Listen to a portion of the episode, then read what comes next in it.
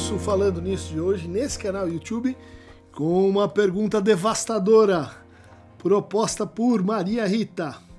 Olá, professor. Não sou uma tábula rasa, sou historiadora e trabalhei como tal 30 anos e também sou artista plástica desde a infância.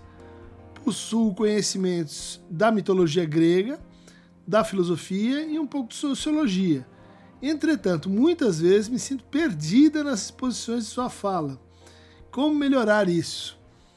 Bom, Maria Rita, talvez eu tenha que melhorar para me fazer entender melhor, transmitir melhor as coisas que a gente faz aqui em torno da psicanálise. Mas eu, eu, eu vou tentar é, mapear um pouco algumas dificuldades que eu entendo é, serem particularmente assim agudas em quem vem de fora assim do campo da psicologia ou da clínica ou, ou da psiquiatria, né? Ou seja, aqueles que que não tem uma experiência muito direta é, com pacientes. Isso acho que é muito importante para a gente entender o regime, às vezes, um pouco errático de ligação entre os conceitos e até mesmo a forma ah, flutuante como eles às vezes se dão. Por quê? Porque é, a gente está na transmissão em psicanálise interessado em que aquele conceito ele reverbere de uma maneira, maneira pessoal, que ele tenha uma representação clara e distinta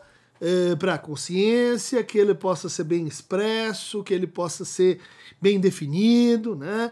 seu gênero na sua espécie, ele possa ser confrontado e contrastado com outros conceitos, que a gente possa dominar é, a rede de conceitos como uma constelação né?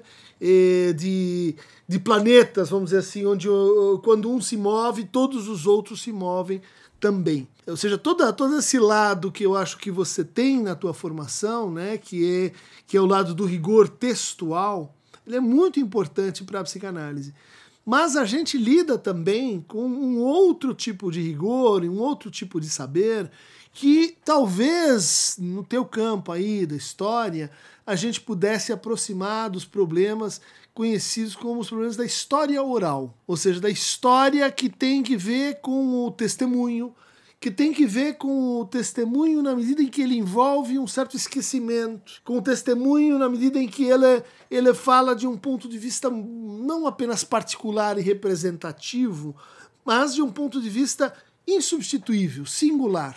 Né? Quer dizer que a gente tem que levar em conta que, que aquele ponto de vista ele, ele é de certa forma assim é, único. Bom, Uh, acho que uma dificuldade para quem uh, às vezes está no começo do curso de psicologia e está tendo o primeiro contato com a psicanálise é que nós estamos diante de uma, uh, vamos dizer assim, de uma disciplina ou de uma, de uma ciência que ela é arbórea ela não é assim como uma física, como matemática, como a biologia, que ela tem problemas consensuais e que esses problemas vão avançando na medida que a gente renova paradigmas, que a gente acumula experiência e saber sobre aquele objeto ou sobre aquele processo. É um pouco comparável com a, com a história, na medida que a gente vai é, voltando e encontrando os arquivos, que a gente vai é, aumentando o nível de materialidade do, do testemunho, é, do, do, da, cultura material que a, gente, que a gente analisa, reconstrução vai ficando mais fácil. Então é uma é uma acumulação assim de, de ganhos que a gente tem, por exemplo, na historiografia, quando Uh, a gente vai pensando um mesmo acontecimento a partir de, de inúmeras versões né, é, que, vão, que vão se acumulando, ou na filosofia, quando a gente pega um comentário uh, de um autor clássico, um Platão, um Aristóteles, um Descartes, em que uh, há camadas sucessivas e bem delimitadas né, de entendimentos históricos, epocais sobre aquela formulação. Então, estou contrastando isso com a psicanálise, onde, por exemplo, né, a gente tem, uh, na mesma época, uh, Melanie Klein e Anna Freud. Ana, Melanie Klein, Anna Freud e, e, e, e Winnicott. Uh, Melanie Klein, Anna Freud, Winnicott e depois Lacan. Que são universos distintos que se confrontam, né? quer dizer, que, que uh, uh, sobreposições parciais, mas não, não, não perfeitas. Então, o que, que isso gera? Né? Isso gera um tipo de saber eh, onde a densidade autoral ela, ela se preserva. É um pouco assim, eh, não só como o, a gente tem na literatura, né? os autores e seus e sua fortuna crítica. Não, a gente tem na psicanálise alguém que escreve, ele é ao mesmo tempo comentador do que, daqueles que vieram antes, testemunha da sua própria experiência local e clínica, uh, desenvolvedor de certos problemas que às vezes não vão não vão estar presentes no, no outro autor. E, sobretudo, autor. Alguém que vai, então, acrescentar algo que às vezes é um, é um, é um novo ponto de partida. Então a gente tem aí cortes dentro da geografia psicanalítica, como se fosse uma cidade mas ela não se fecha numa totalidade. Ela tem rios que atravessam, ela tem um, uma montanha que impede você passar daqui para lá, você tem que dar a volta. Ela é um terreno uh, heterogêneo. Como melhorar isso? Acho que uma, uma boa atitude é uh, a gente tentar uh, formar assim, um ponto de vista sobre a totalidade. Isso envolve alguma disciplina para a gente conseguir aprender uma obra, um autor. Então, pegar o Freud, por exemplo, e ter, assim, alguma medida do conjunto do que ele fez. Então, das obras lidas, vamos dizer assim, na sua sucessão, né? Você não precisa ler e dominar 24 volumes. Mas, como é que o Freud foi se criando problemas? Como é que o Freud foi descartando problemas? Como ele foi mudando seus interesses e seus paradigmas clínicos? como ele foi conversando com áreas e com autores diferentes ao longo da obra. Né? Ou seja, essa reconstrução é a tarefa típica do, do historiador. Aqui, é, nos nossos programas do YouTube, feliz ou infelizmente, a gente faz tudo disso aos poucos e mais algumas outras coisas. Então a gente trabalha comentando Freud, a gente trabalha comentando Lacan, mas a gente tem também é, pequenas, pequenas inserções sobre outros autores.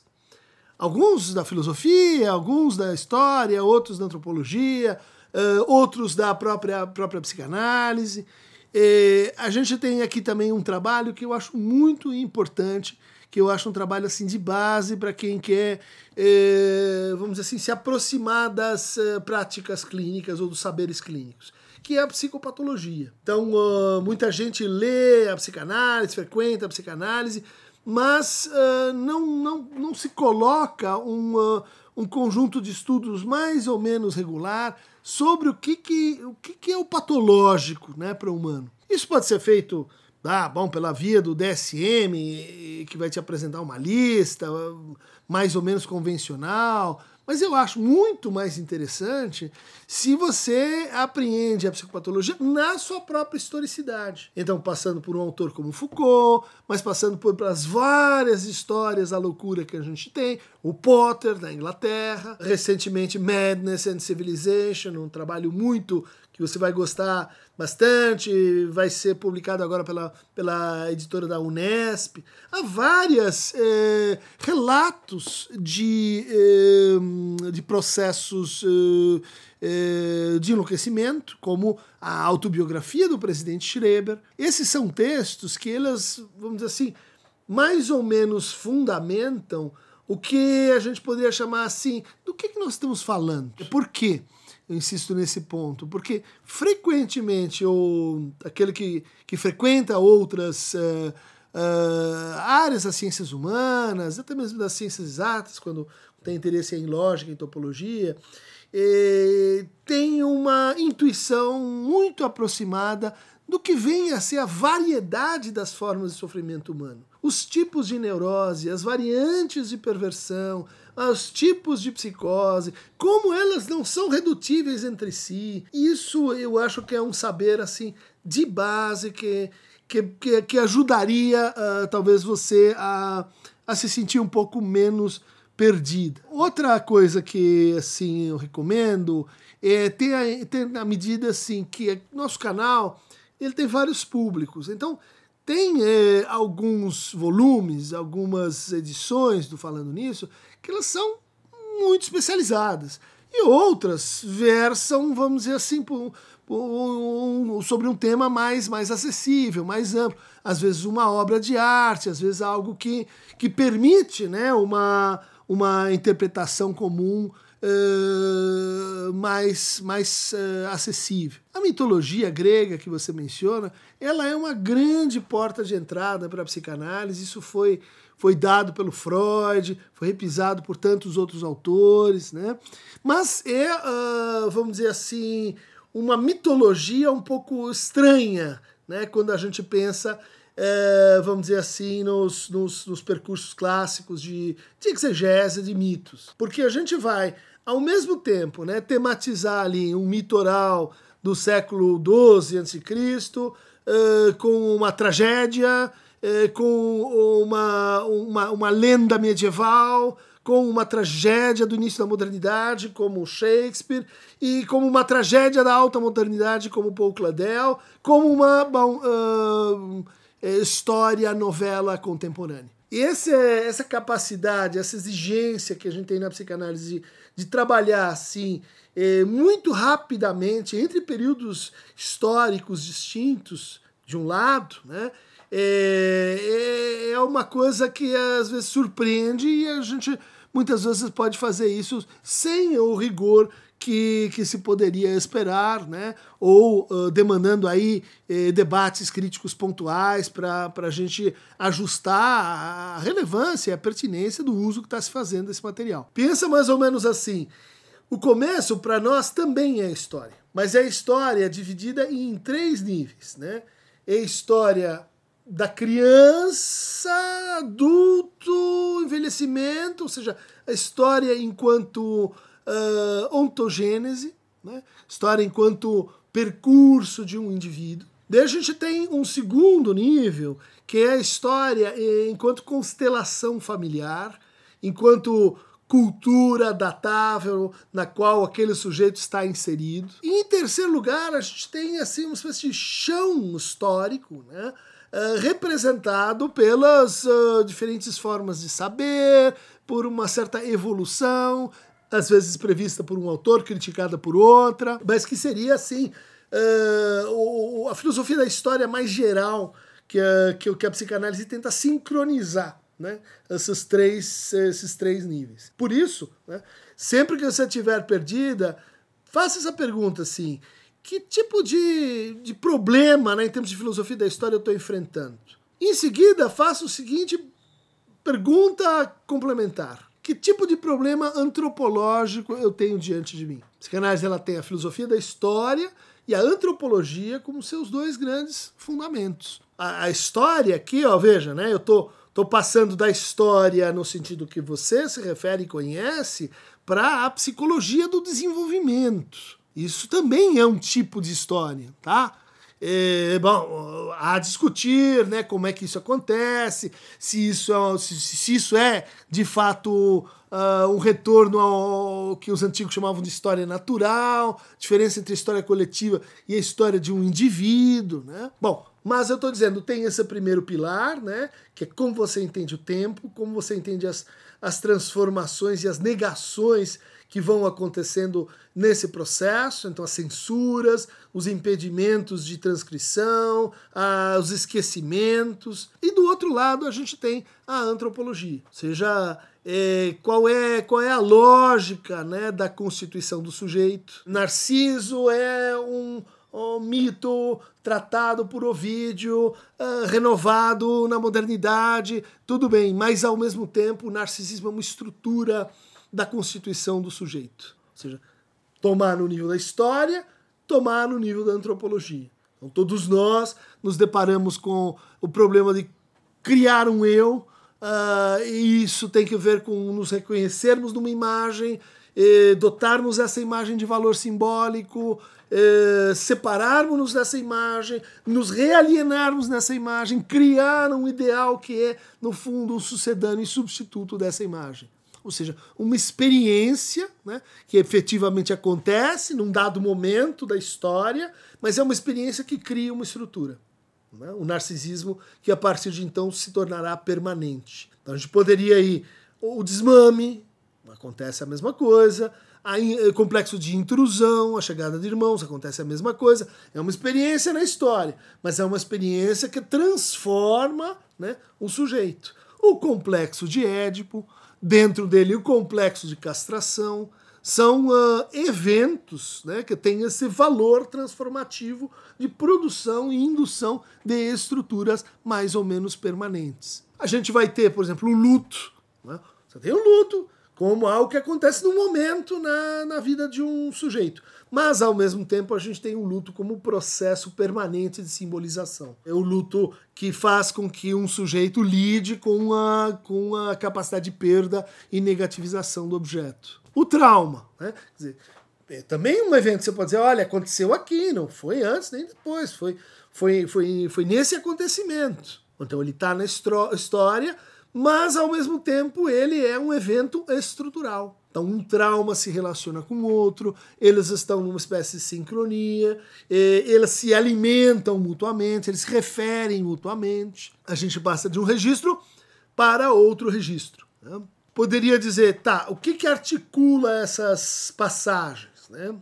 Tem uma terceira dimensão importante, então, para a gente é, considerar, né? posto que tanto história quanto antropologia vão definir a psicopatologia psicanalítica, vão definir o regime bífido dos conceitos. Mas além desses dois, a gente tem o que a gente pode chamar assim de o solo fundamental, as, os conceitos chaves. Esses conceitos eles são mais difíceis de aprender. Por quê? Porque eles estão de ponta a ponta numa obra e eles funcionam como, como dobraduras, ligando ah, os conceitos com a experiência, prática do tratamento, ligando os conceitos numa constelação com outra constelação, ligando os conceitos da psicanálise com conceitos fora da psicanálise. Né? Então, esses conceitos fundamentais, tente manter sempre um diálogo aberto com eles. No Freud, eh, esses conceitos são chamados de Grundbegriffe. Então, são recalcamento, uh, sublimação, inconsciente, pulsões, narcisismo, ego e de superego, né? mais, mais à frente. Né? É, a gente pode dizer também uh, o sonho como um paradigma, ele é um, uma via régia para a gente entender eh, a metapsicologia e, e, vamos dizer assim, o, o inconsciente na sua expressão mais universal e mais básica. Esses conceitos o Lacan vai apresentar outros, né? vai, vai modificar, vai dizer, não, a transferência também é um conceito fundamental, a repetição é um conceito fundamental, a objeto, objeto A é um conceito fundamental, é, a pulsão é um, é um, conceito fundamental, quer dizer, ele vai concordar e vai acrescentar né, outros conceitos. Esses a gente tem que ir com mais cuidado, né? a gente tem que ir é, percebendo como eles têm variação de emprego, contexto, eles são mais densos que outros. Agora, se isso tudo ainda não melhorar sua, é, sua experiência aqui com as nossas exposições, considere um efeito que a gente que a gente entende assim que ele é ele é perturbador, mas ele é necessário. Ele é bom quando ele acontece. Que é o seguinte: a cada aula que a gente tem, cada paciente que a gente discute, a cada, cada diagnóstico que a gente elabora, a gente se reconhece naquilo. Né? A gente se acha esquizofrênico, melancólico, devastado. A gente se acha tímido, fóbico social. A gente se, se percebe em transferência, em identificação, uh, em uh, processos de afeto e de e de angústia. Isso perturba muito nossa relação com o estudo da psicanálise. Porque é como se em vez de ter lá, olha, as ideias frias que eu adiro por conveniência, assim, interesse político ou ético, elas às vezes vão entrando dentro da gente sem que a gente perceba.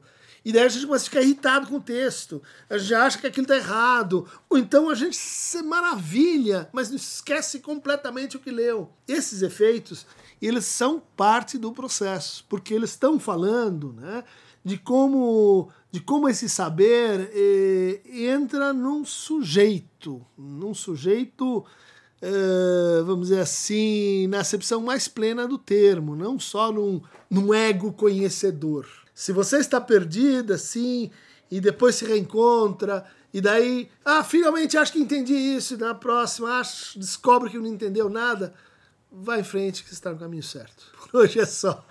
Quem quiser mais voltas no redemoinho de Aqueronta Movebo, que tudo suga para falta de uh, clareza, clique aqui no Aqueronta Movebo.